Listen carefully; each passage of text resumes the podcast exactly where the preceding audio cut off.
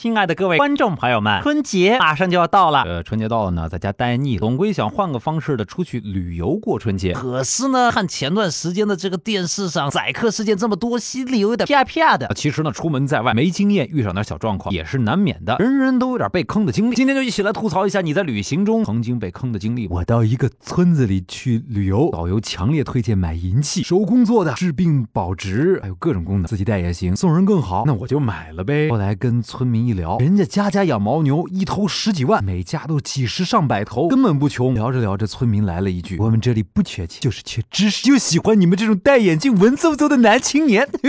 要不你留在我们村吧？” 哎呀，我的乖乖龙弟，懂啊！你们光想留下我的钱，连我的人也要留下啊！这个是旅游最坑的了吧？有一会儿我出去旅游啊，那导游推荐了当地最有名的腊排骨啊，说是当地特产，必须要吃。中午呢就被拉到一个特荒凉的地方吃团餐，路边有好多小黑猪啊，导游就。说了啊，这个腊排骨呢，就是这些猪做的。你看，这都是放养的，味道特别鲜美。哎，我这心里是充满了期待。吃饭前呢，去上了个厕所。哎，我跟你说，都是农村那种旱厕，那味道，那景象，哎呀，哎呀，没办法，憋了一上，只能一脚跺进去。哎呀，我正酣畅淋漓的时候啊，后面嘎啦嘎啦有声音。哎呀，我这心想，这这这咋回事一回头，这不就是。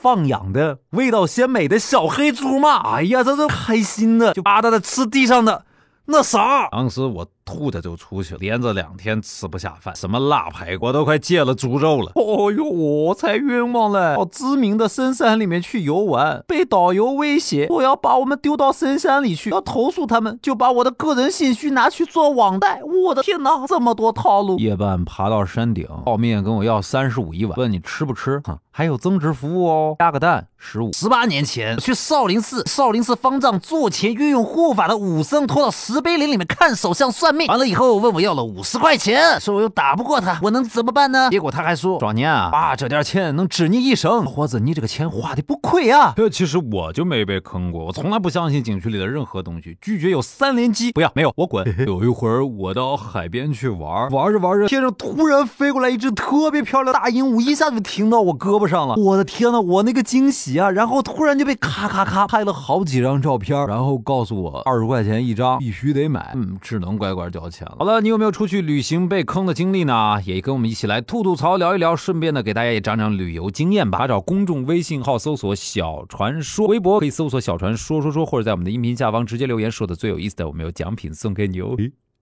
嘿，嘿。反正啊，充满智慧的船长呢，就从来没被坑过。为什么？因为我没钱出去旅游。